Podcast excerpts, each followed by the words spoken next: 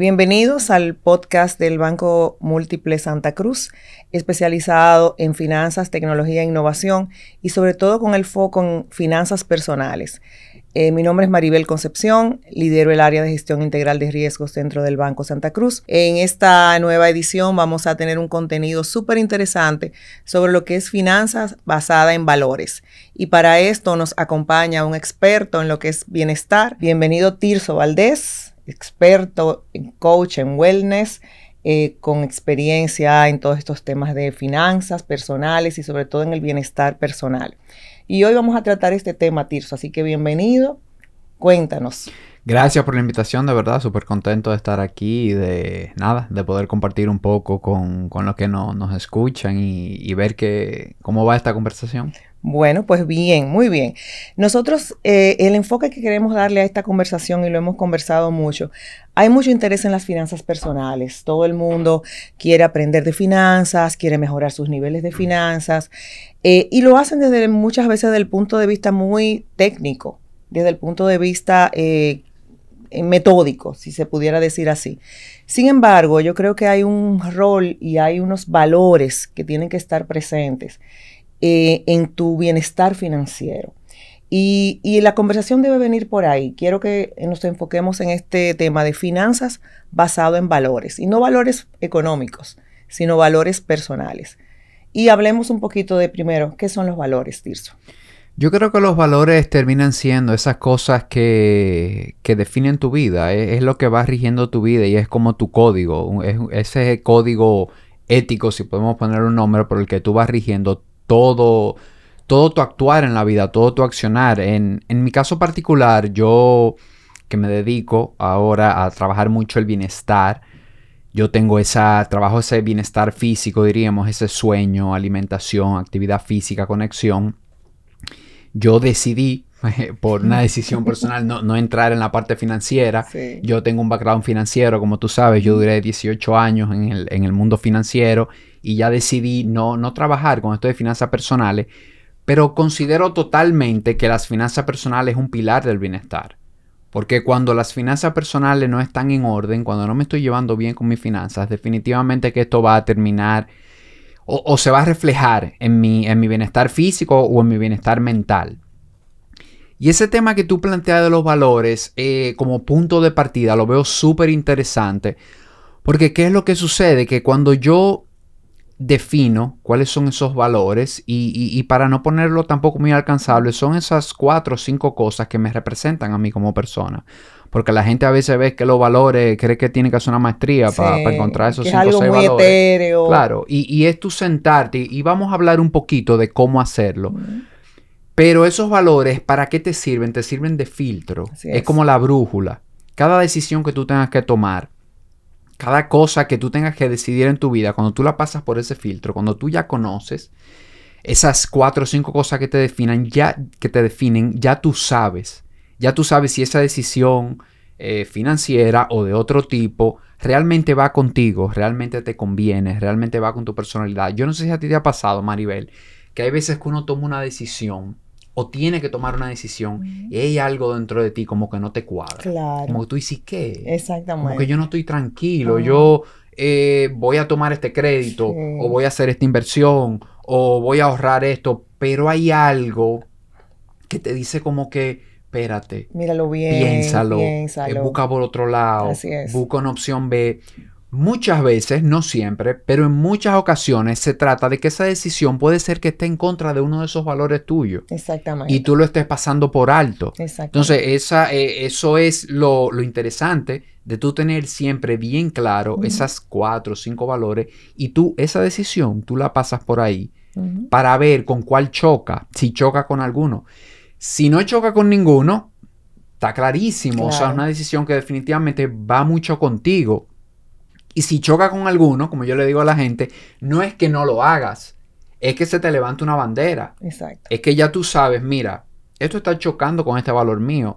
Vamos a buscarle la vuelta. Vamos a ver cómo hacemos eh, que no choque o vamos a ver cómo cambiamos la forma o sencillamente me da también la oportunidad de yo decir, no, mira, eh, como esto está yo lo voy a pensar más, voy a, voy a tomar otra decisión, voy a evaluar y voy a evaluar otras cosas. Entonces, eso es lo interesante de los valores, que se convierten en esa brújula, ese filtro que me permite a mí tomar decisiones que, que, me van a hacer dormir mejor, que no me van a mantener despierto. Exactamente, y de ahí viene ese bienestar que hablábamos, porque definitivamente las finanzas es una de las, de las situaciones que más impactan en la vida personal, familiar, eh, a nivel de pareja. Sabemos el impacto que tiene todo el tema eh, eh, de las finanzas. Y tener este marco de valores y sobre todo seleccionarlo desde tu personalidad, del de, el ser humano que eres, es súper importante. ¿Qué te parece si hablamos un poquito de cuáles pudieran ser esos valores que, como ejemplo, pudiéramos ponerle a la audiencia de ¿Qué pasa cuando yo elijo un valor que se alinea con mis criterios y lo aplico a mis finanzas? Para contestar esa pregunta, voy a empezar porque yo me imagino que hay gente que tiene curiosidad primero en cómo yo defino los valores, porque es entender, eh, Tirso, tú me estás diciendo cuatro o cinco cosas. Sabemos que los valores que yo pudiera tener son, muchísimas cosas. Entonces, antes de contestarte, le voy a a comentar algo que, me ha funcionado eh, de manera práctica, cómo yo me siento a definir esos cuatro o cinco valores. Y, es bien sencillo. Siéntate, papel, yo siempre digo que toda esta cosa hay que escribirla. Esto no se puede dejar en la mente porque lo que se deja en la mente vuela. Entonces tú te sientas con una mascota, cuaderno, lápiz, y tú empiezas a pensar en esas cosas que te caracterizan a ti, en cosas que tú entiendes que tú tienes y la vas escribiendo, eh, en cosas que te han dicho, que tú, durante todo tu vida te han dicho, wow, tú si eres honesta, o tú si eres responsable, o tú si eres esto. Esas cosas que te van llegando de gente muy cercana y querida, tú la vas escribiendo. Pero también puedes hacer una mini encuesta y puedes coger amigos bien cercanos o familiares bien cercanos y decirles, mira, si yo te preguntara, ¿cómo tú me ves? Dime dos cosas que, y, las anotas ahí. Ya porque tú tienes ese cóctel y, yo le digo a la gente, te van a salir como 20 cosas o 25 quizás, es una lista grande, pero tú no puedes andar con 25 valores porque imagínate, el filtro va a ser, muy, muy, muy, grande, nada va a pasar por ahí.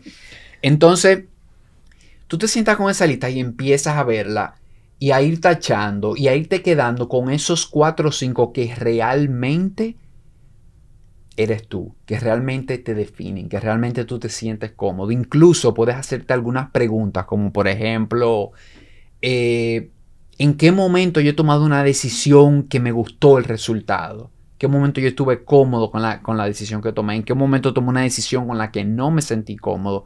Y estas son cosas también que te van a ir dando luz para, para definir esos valores. ¿Qué cosas son no negociables para mí? Esa es clave. Tú sentarte y decir, ¿qué cosas yo no negocio en mi vida. De ahí te va a salir. Ya cuando tú tienes esos valores, ya, ya ahí tú te, empiezas a sentir como tú dices, sí, mira, estas cuatro cosas, cinco, me definen a mí.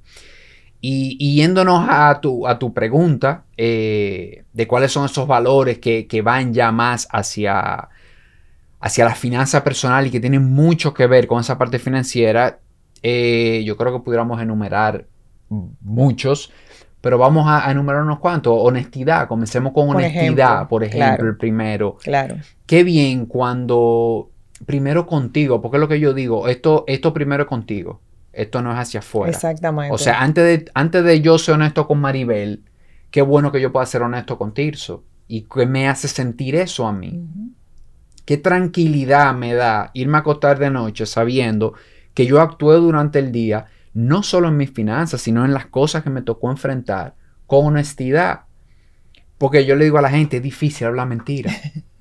Y, manejarme como es mentira, porque tú tienes que mantener. y, llega un momento que todas esas historias. no, es un momento que, no hay manera. Entonces, que, con la honestidad tú no tienes como que fingir nada, deja actuar. Y si tú sabes que desde una manera honesta, desde la verdad, desde. Yo le digo a la gente igual, cuando tú no sepas qué decirle a una gente, dile la verdad.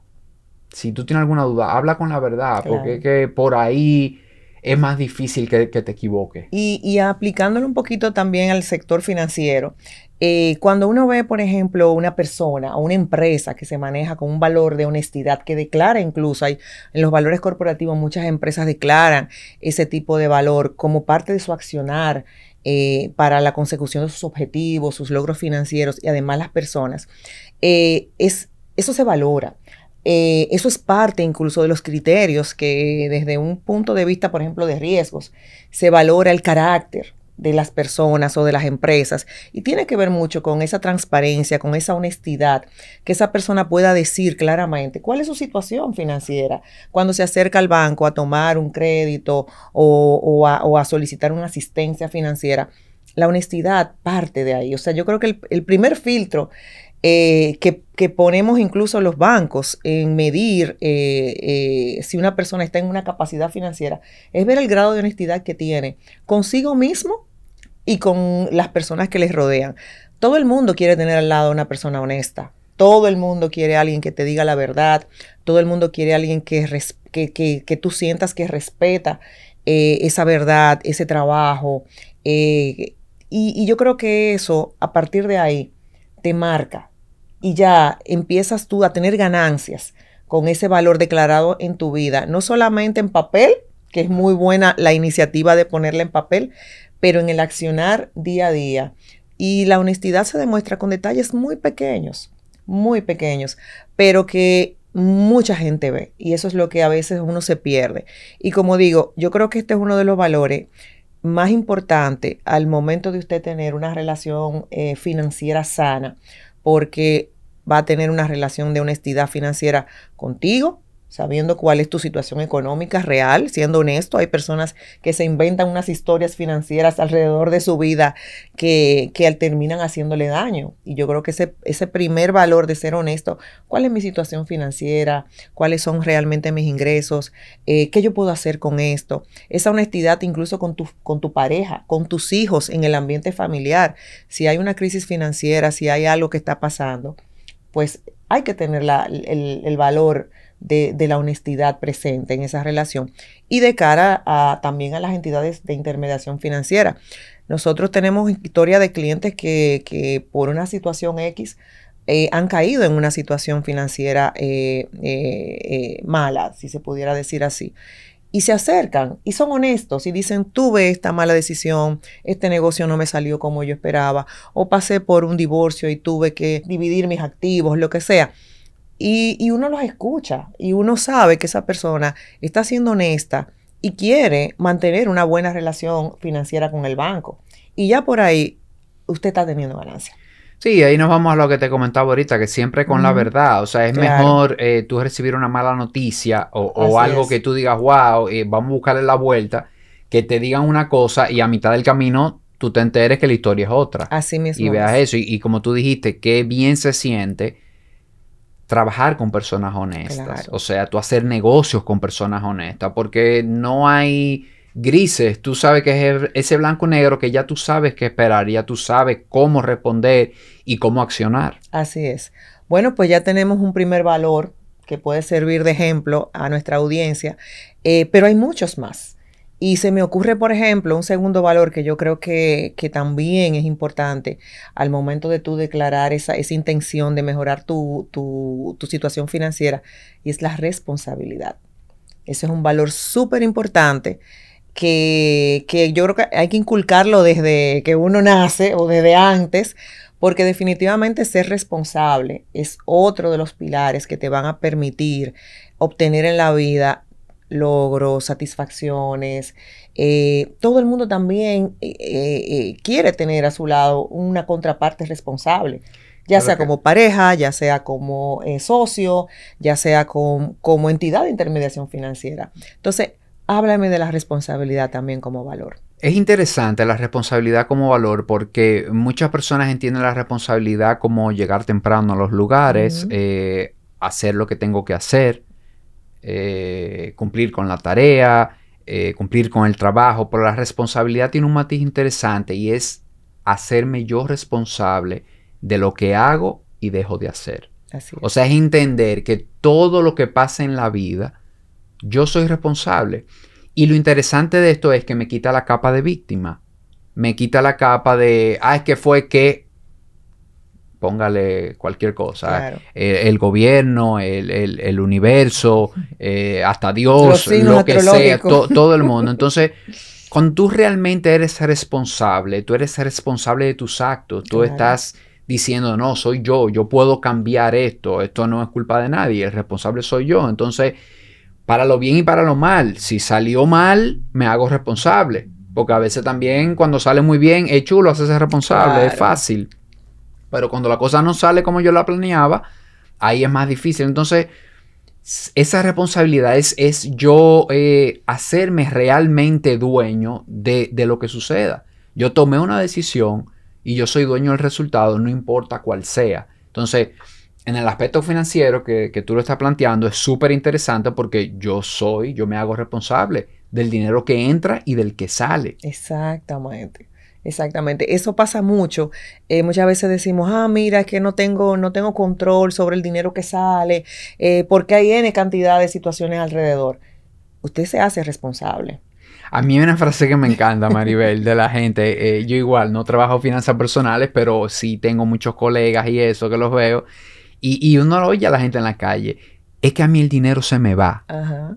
Y, y yo, pero ¿cómo que se te va? sí, es que yo no puedo tener dinero porque es que yo siento que se me va, pero tiene patas, los, billetes tuyos tienen patitas o, o cómo que, se van a dónde. Entonces, esa es la parte de yo ser, de yo estar claro completamente cómo se me va, cómo se me va, cómo está saliendo el dinero. Exactamente, sí, yo creo que, que la responsabilidad en todos los aspectos, pero sobre todo en la financiera es vital porque uno se tiene que hacer cargo de sus finanzas eh, y no puede dejar las finanzas en manos de terceros tampoco. Hay también personas que delegan esa responsabilidad financiera en la pareja o en los padres o en, un amigo y, ahí empieza un pilar importante de usted ser responsable de sus actos, de su dinero, de cómo usted gana su dinero responsablemente, cómo lo invierte responsablemente, cómo lo ahorra con responsabilidad, cómo lo gasta también responsablemente.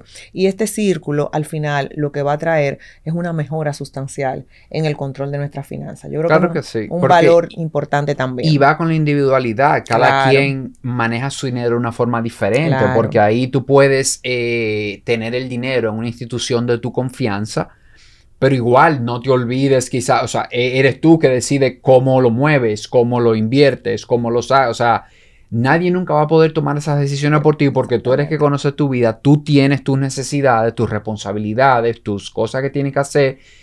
Y, lo que tú quieres también. Entonces es adueñarte de eso. No es simplemente quizás ahorrar y ahorrar y dejarlo ahí. es, irte moviendo y entendiendo. Y creo que parte de esa responsabilidad tuya es saber qué pasa con el dinero, saber lo que son las cosas básicas, cómo se maneja una tarjeta de crédito, qué son los intereses, porque a veces, como le decía yo a alguien esos días, eso no nos lo dan en una universidad, increíblemente. No. Eh, yo creo que yo aprendí a entender el consumo de una tarjeta de crédito porque me tocó, yo trabajé en banco desde, un principio y lo tuve que entender. Pero la verdad en el colegio, en la universidad, nunca te explican cómo funciona un producto de crédito, cómo se invierte, cómo por lo menos el, el, el 101. Eso en ningún momento te hablan de eso. No, y de hecho en el sector financiero, por ejemplo, tenemos deberes y, y derechos de los usuarios donde obviamente los usuarios tienen unos derechos sobre todo lo, las negociaciones y operaciones que hacen con las instituciones, con las entidades, pero también tienen unos deberes. Y dentro de esos deberes es ser responsable con leer los contratos, con leer eh, cuáles son las condiciones de los productos, con estar enterado, con darle seguimiento incluso a cómo, cómo están sus cuentas a nivel del sector, o sea, su historial de crédito. O sea, esa eh, responsabilidad que usted tiene de mantener ese historial de crédito es indelegable. Eh, y por eso se, dan eh, oportunidades de que las personas puedan consultar su historial de crédito. Eso es una responsabilidad suya también. cada cierto tiempo, una vez al año, hay, ya es incluso gratuito en, para consultas de los historiales de crédito. Usted tiene la responsabilidad de consultar su historial para saber que todo esté bien, que todo esté eh, acorde a cómo usted se ha venido manejando y también entender cómo usted va manejando esa, esa, ese historial y qué, hacia dónde quiere llegar también. Entonces yo creo que eso, eso es súper importante, eh, de esa responsabilidad indelegable de hacernos cargo de nuestras finanzas para bien y para mal. Así, mismo es. Bueno, ya tenemos dos honestidad y responsabilidad, que creo que van muy de la mano y que son unos pilares súper importantes al momento de estos valores. Hay otras vertientes también de la parte financiera que muchas veces lo dejamos por fuera. Eh, y creemos que la parte financiera solamente es acumular, ahorrar, invertir, que está muy bien y que definitivamente es, la base de todo. Pero hay un valor que yo creo que es importante y lo declaran algunas empresas dentro de sus eh, programas de, gobierno corporativo y de, de eh, responsabilidad social. Y también las personas deberíamos declarar ese valor. Y para mí yo lo llamo solidaridad. Y es un valor que va enfocado a que también como parte de mi bienestar financiero, también ser solidario eh, brinda también unas ventajas, sobre todo la parte financiera. ¿Qué tú opinas sobre ese valor? Bueno, tú sabes que yo a todo lo que tú me plantees le voy a dar mi enfoque holístico y mi enfoque hacia el bienestar. Para eso estamos aquí. Y cuando tú mencionaste eso de la solidaridad, que muchas personas podrán decir, acá, pero esta gente están hablando de finanzas, ¿a qué viene la solidaridad? Y, y sí, hay una parte que tiene mucho que ver. Yo siempre he pensado, Maribel, y te voy a decir, no siempre, la verdad, desde que entré a esto de bienestar, tengo unos años, porque que empecé a ver que definitivamente el dinero debe ser visto como un medio, Exacto. no como un fin. Yo creo que cuando empezamos a tener el dinero como un fin, viene el tema este de acumular, acumular, acumular y, óyeme, tú tenés un dinero en una cuenta ahí o invertido, realmente si no, si no está moviéndose, si no estás haciendo, y claro, para ti, pero también involúcrate en algo. Claro. Eh, yo también, y te lo voy a enfocar y me voy a ir un poquito más, más espiritual, la parte, como digo yo, del karma. O sea, el karma al final es una cuenta, eh, es un crédito. Estoy en crédito y débito. Entonces, ocúpate también que los créditos en esa cuenta de karma sean más. ¿Qué tú estás dando? ¿De qué manera tú estás ayudando? Porque, y hemos oído por ahí como que el dinero genera más dinero. Eso es así. O sea, Cuanto más tú das, recibes. Y, muchas veces, Maribel, no tenemos que recibir en dinero. Muchas veces doy en dinero, pero recibo en otro tipo de cosas. En otro tipo de cosas. Y esto se está oyendo un poco quizás, pero, pero señor, esto es así. Claro, un, sector financiero hablando de este, de este tipo de valor, pero al igual que tú, yo coincido, eh, el dinero produce una onda expansiva, el dinero hay que moverlo. La economía crece cuando el dinero se mueve. O sea, cuando hay consumo, por ejemplo, la economía crece. Eh, y eso mismo pasa cuando nosotros tenemos este valor de solidaridad, de aportar a causas, de apoyar a personas que, necesiten en un momento dado algún tipo de empuje, de apoyo. Como tú dices, no necesariamente dinero, pero sí hay causas muy valiosas que, con, con un aporte eh, se pueden empujar educación de niños, atención de envejecientes. Hay miles, miles de causas que uno puede apoyar. Y eso produce una onda expansiva, como digo yo, positiva, que termina alcanzándote. Y, y, funciona, y funciona. O sea, el tema también de usted puede trabajar y ser una persona sumamente honesta, como hemos declarado, tener responsabilidad de su finanza y si además le agrega ese valor de la solidaridad, usted va a hacer el whole package. Esa, ese círculo se va a cerrar positivamente a favor suyo. Y yo creo que va a tener muchos, muchos beneficios. Entonces, una persona que tenga esos valores, ¿cómo tú consideras que estaría a, nivel de su salud emocional y eh, financiera? Bien, definitivamente yo creo que es un punto de partida y, creo que tú y yo aquí estamos compartiendo ideas, estamos compartiendo, estos definitivamente son puntos de partida muy buenos, pero que cada quien se siente y se mire y, y valore. Tú sabes que hay algo interesante, a mí no me gusta compartir recetas específicas, yo creo que que no es válido decir aquí que esos son los tres, yo creo que esos son, tres muy buenos, yo creo que esos son, tres muy buenos y que van mucho con, un buen manejo, con un manejo eh, bueno, eficiente de las finanzas personales, pero siéntese, haga el ejercicio y saque esos valores. Y, y ahorita antes de empezar a grabar conversábamos, qué interesante cuando una empresa plasma esos valores y realmente vive por esos valores. Así es. Que, te comentaba que, no es simplemente pegarlos en una pared o publicarlos en una, en una publicación, una revista. Es que, es que tú entres a ese lugar y que de alguna manera el servicio que tú recibas, que cuando tú hables con una gente, alguno de esos valores salga. Alguno de esos valores, cuando tú lo leas, tú dices, ah, sí, pero fulanita la que me atendió ahí en caja o la que me atendió ahí en servicio, mira, sale, o sea, y eso es adueñarse de eso y a nivel personal es eso. Es, eso. es adueñarme de eso. Vuelo todos los días, yo le digo a la gente, mira, después que tú lo definas, esa primera dos semanas, pégalo en el espejo, pégalo en un sitio donde tú lo veas. Porque es para que se te vayan quedando. Ya llega un momento que tú lo recitas solo y que tú sabes que el accionar tuyo va en cuanto a eso. Pero eso no sale de una vez. No. Eso hay que machacarlo un chin, eso hay que verlo, eso, hay, que, Claro, y en la noche pensar un poquito, déjame ver, ¿qué yo hice hoy? Más o menos, ¿dónde me desalineé? ¿Dónde puedo mejorar? Y si nos vamos a esto de las finanzas personales, sentarte y mirar de las decisiones financieras que yo estoy tomando. Cuando yo la pongo al lado de mis valores, ¿cuál, cuál va? ¿Cuál hace match?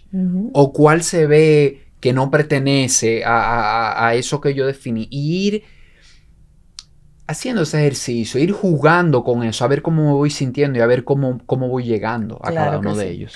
Y cómo también esos valores personales se integran al círculo familiar, porque también las finanzas sabemos que no son solamente personales. Hay unas finanzas ya familiares, ya las personas que están casadas, que tienen responsabilidades, que tienen hijos. Entonces, tocaría definir también, además de los valores personales, valores familiares que apliquen a, a, ese, a, esos objetivos financieros que puede tener ese núcleo familiar? Definitivamente que sí, definitivamente que sí, sobre todo con tu pareja. ¿Qué planes tienen ustedes como pareja? Porque, óyeme, estamos viviendo unos tiempos de que decidí el colegio en que tú vas a poner tus hijos es un tema financiero. Total. No es romántico solamente. No es que yo quiero tal colegio. La mejor educación. Claro, no es que yo quiero la mejor educación. O sea, déjame ver cómo podemos. Y, tú me preguntabas ahorita cómo, cómo va esto de, lo, de estos valores y esta parte financiera en el bienestar físico y mental directamente. O sea, tenemos que hablar de dinero. O sea, esto no es algo de no, que el dinero, no, no, no, hay que hablar. Es que ya lo dijimos, el dinero es un medio. Es el medio. Pero es el medio para todo, Maribel.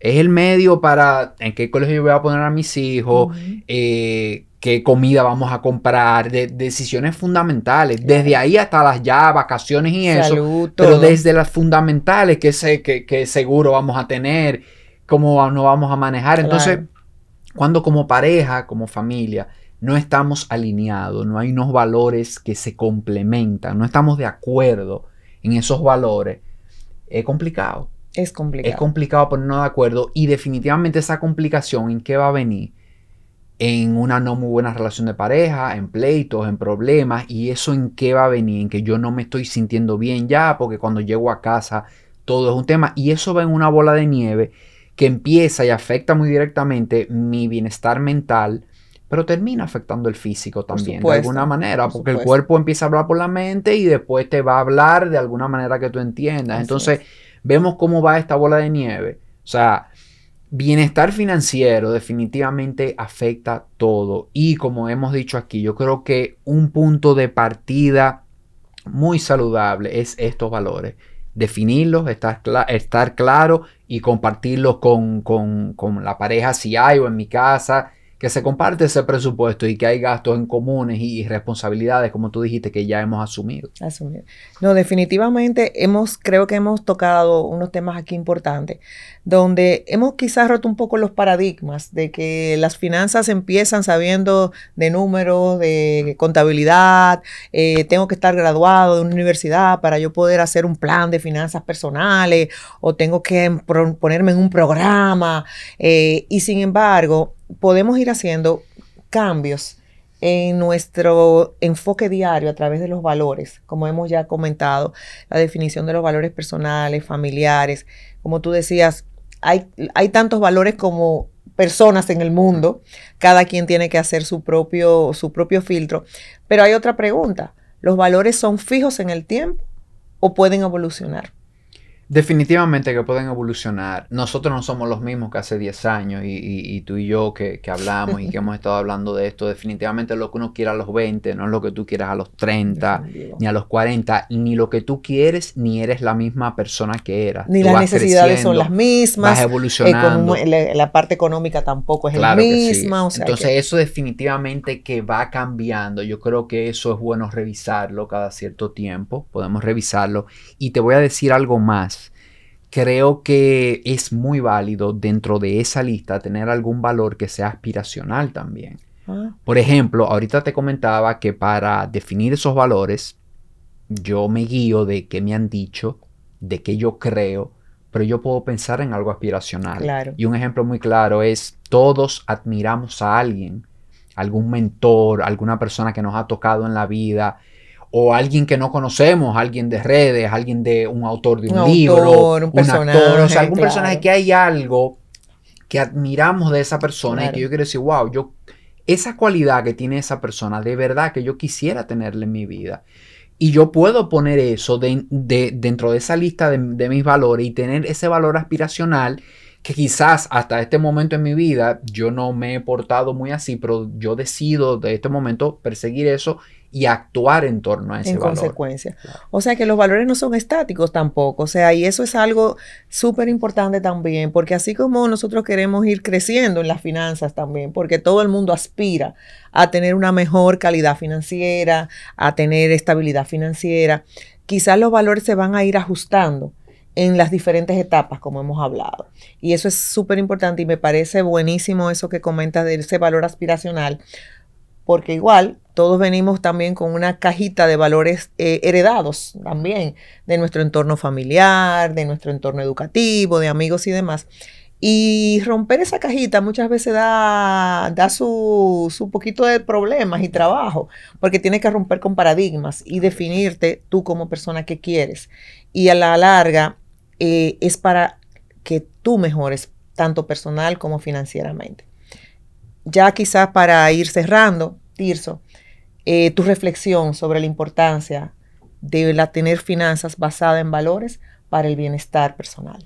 Yo diría que es básico, Maribel. Como dije al inicio, yo eh, trabajo los pilares del bienestar eh, y aunque no trabajo finanzas personales y salud mental, porque no soy psicólogo, para mí tener unas finanzas personales saludables, es decir, con las que tú te lleves bien, con las que tú estés cómodo, que tú estés cómodo con eso básico de ingreso, lo que gasto, tener, yo creo que eso es clave en la vida y es muy difícil llegar a tener salud mental, salud física sin esa cajita en check. que no es perfecto, no es todo controlado, pero por lo menos que yo esté cómodo y que esa, esa dimensión en mi vida yo sienta que está en control, yo sienta que, está ahí y que yo lo estoy manejando bien. Fundamental. Bueno, pues nada, Tirso, agradecerte eh, el espacio que has tenido con nosotros en este podcast de Banco Santa Cruz. Eh, gracias por, por esos eh, conocimientos y por compartir esa experiencia. Y nada, y muchas gracias a las personas que nos acompañan en este podcast. Eh, les recomendamos seguir nuestros canales, YouTube, nuestras redes para tener acceso a este y mucho más contenido financiero a través de este medio que Banco Santa Cruz pone a disposición de cada uno de ustedes. Muchas gracias.